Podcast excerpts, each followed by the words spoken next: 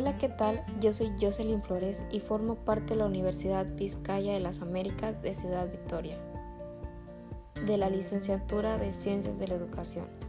En esta ocasión voy a hablar sobre el reconocido documental El Panzazo.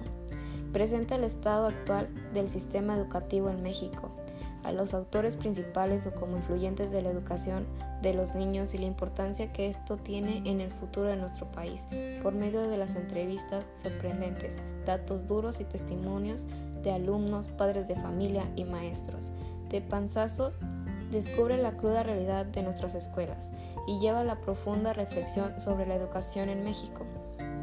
El documental sigue de cerca las vidas de los estudiantes actuales y dialoga con los principales autores influyentes del tema de la educación para lograr presentar un retrato auténtico e impactante en la situación en México y el rumbo que todos llevamos como consecuencia de esta realidad educativa.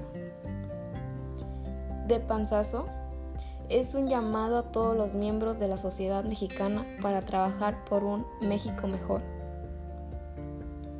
más que preocuparme a mí, me preocupa las futuras generaciones, en especial a mis hijos, cuando los tenga. Me preocupa que el sistema educativo siga igual como para cuando ellos tengan que entrar a la escuela. De hecho, salí pensando en la idea de que no tener hijos en el sistema educativo tradicional, sino de educarlos en casa, como tipo high school.